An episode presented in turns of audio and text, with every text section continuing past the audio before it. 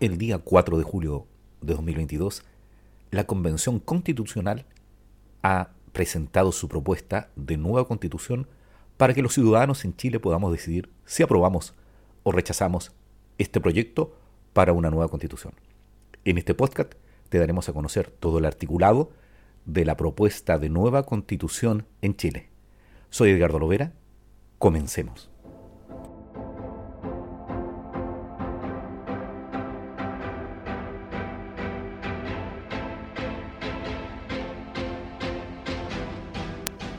Artículo 36.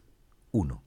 El Sistema Nacional de Educación está integrado por los establecimientos y las instituciones de educación parvularia, básica, media y superior, creadas o reconocidas por el Estado. Se articula bajo el principio de colaboración y tiene como centro la experiencia de aprendizaje de las y los estudiantes. 2. El Estado ejerce las labores de coordinación, regulación, mejoramiento y supervigilancia del sistema la ley determinará los requisitos para el reconocimiento oficial de estos establecimientos e instituciones. 3.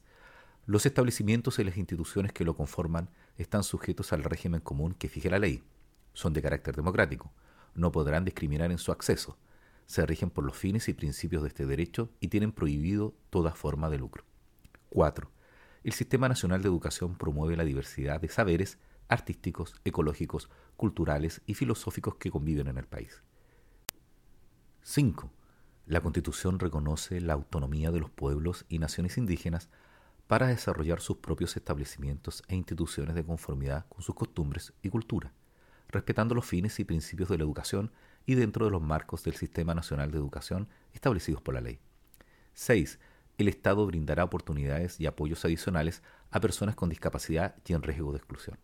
7. La educación pública constituye el eje estratégico del Sistema Nacional de Educación, su ampliación y fortalecimiento es un deber primordial del Estado, para lo cual articulará, gestionará y financiará un sistema de educación pública de carácter laico y gratuito, compuesto por establecimientos e instituciones estatales de todos los niveles y modalidades educativas.